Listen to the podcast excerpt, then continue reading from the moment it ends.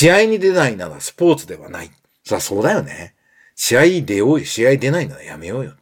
その昭和型の部活っていう概念で高校野球は教育ですって言われエンターテックストリート音楽プロデューサーエンターテックエヴァンジェリストの山口のりかずですこのポッドキャストはラジオトークアプリから Spotify、Apple Music などにも配信しています今あなたがお聞きになっているサービスでブックマークをお願いします今とこれからのエンターテインメントテクノロジーのホットトピックスについて一緒に考えていくプログラム。今週も気になった記事などのお話をしていこうと思っております。短い時間ですが、どうぞお付き合いください。ということで、8月13日に私の久しぶりの本、最新音楽業界の動向とからくりがよくわかる本というのが出版されました。パチパチパチパチパチ。はい、パチパチパチということなんですが、ぜひ、このポッドキャストを聞いていたり、音楽ビジネスに興味のある方は、ぜひ読んでいただきたいなと思います。感想なども、えー、お待ちしています。ということで、まず今日はですね、岸田政権が内閣改造をして、河野太郎さんがデジタル大臣になりましたね。で、早速なんか話題になっていて、ファックスを使っておきながら人員を増やせば筋違い。省庁の働き方改革へ初心っていうことで、消費庁も担当するんで、全国どこでもテレワークができる状況になってきたので、えー、やるなら全員どこでもテレワークをやってほしいと消費者庁に申し上げていると。なんと固定電話が古くて電話の転送ができない。電話が鳴ったら職場で取らなければならないとのことだった。ということで、こういう対応を考えなきゃいけないと。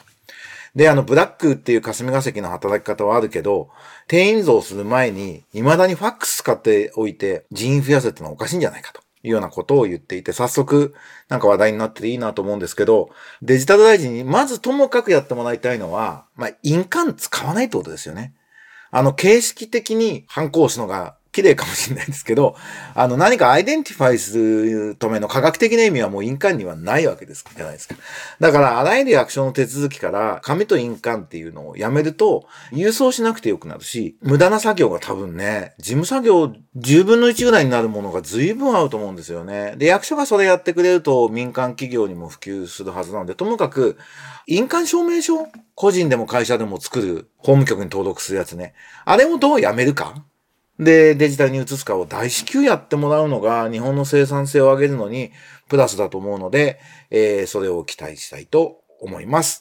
えー、それから、また昭和の話が一個ありました。これプレジデントオンラインで、ベンチに入れずスタンドで応援は美大ではない。大量の補欠を生む甲子園こそが野球離れの犯人だっていう記事があって、要するに名門校って言われるところは野球部員が100人以上いて、ね、ベンチ入りもできずに、もうスタンドで応援してると。で、それが、まあなんていうの、高校時代はいいんだ、みたいなね。いい経験だみたいに、まあね、朝日新聞とかが主催してるんでね、最悪なんですけどね、あの、すごく偏ったなんか捉え方ができてるなと思って、えー、この文章非常に賛成です。ぜひ、プレジデントオンライン読んでみてください。試合に出ないならスポーツではない。さあ、そうだよね。試合出ようよ。試合出ないならやめようよ。その昭和型の部活っていう概念で高校野球は教育ですっていうあと、限りなく欺瞞に近い言説をね、新聞社もよく書いてるじゃないですか。もう昭和型の部活ってみんなで頑張ってうさぎ飛びして、坊主にして、みたいな教育要するに、集団行動、文句言わずに我慢できるやつが偉いみたいな昭和型の教育って今の時代には教育的に弊害が大きいっていうことも、えっと、知るべきだなというふうに思うので、あのね、甲子園の高校野球っていうのはね、本当に改善の余地がすごくある仕組みだなと改めて思いました。それから、これはすごく面白いニュースです。NFTF。ティファニーが、えー、NFT を出して完売したと。デジタル版のね、ティファニーをやったっていうの。これ非常に面白いニュースで、これからの事業提携みたいなものっていうのは、こうコミュニティとコミュニティをつないでいく。あの、株式を持ち合う資本事業提携じゃなくて、コミュニティをつないでいくってことなんだなというふうに、えー、思わせてくれる、非常に面白い展開だったと思います。えー、早速僕ノートに、NFTF は事業提携の新しい形、キーワードはコミュニティって書きました。から、あの、ゴンゾの社長の石川慎一郎さんと、石川さんと二人で今、YouTube で3分 MBA っていうね、チャンネルで、3分で MBA 取れるみたいな風なことだよっていうね、チャンネルで、超ぶっちゃけビジネストークってやってるんですけど、そこでも2人で話しているので、ぜひそんなものを見ていただけると面白いと思います。まあ、富裕層向けのビジネスとしての NFT の使い方っていうのを、なんかティファニーが一つ模範を見せてくれたなと思っています。えー、それからもう一つ面白いニュースありました。えー、アメリカ連邦裁判所が AI は特許を取得できないと。発明者の条件は生身の人間であることっていう記事が出て、これテクノエッジっていうところの記事なんですけれども、この論点は非常に面白いですよね。発明者には人間しかなれないっていうのが、まあ、アメリカの司法の判断ですっていうことなんですけど、まあ、AI に、えっと、発明者としての権利を認めると、どういうデメリットがあるのかっていうのは、ちょっとみんなでちゃんと整理したいですね。その、あの、DAO っていう今新しい、こう、自動化された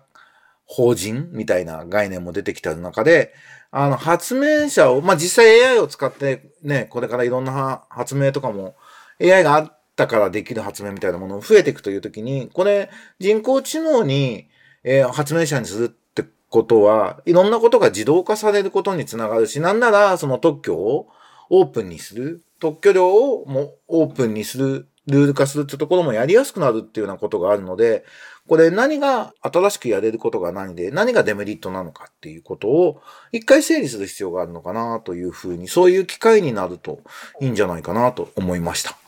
発明者を、なんていうの？リスペクトして発明者にお金が入る、たくさんお金が入るっていう、その特許の流れっていうのは、あの人類の成長のためにすごく進化のためにプラスの仕組みだと思うんですけど、そこに人工知能って概念が入ってきたときに、どうすることが、まあ人類にとって、大げさに言うと人類にとって何がハッピーなのかってことを考える機会になると思います。あの、人工知能とかロボットのことを考えてどう使うべきかとか何が懸念点かみたいな話をすると、結局人間とは何かってことを考える話になるんですよね。人間とは何かってことを考えるってすごい、まあ、哲学の分野じゃないですか。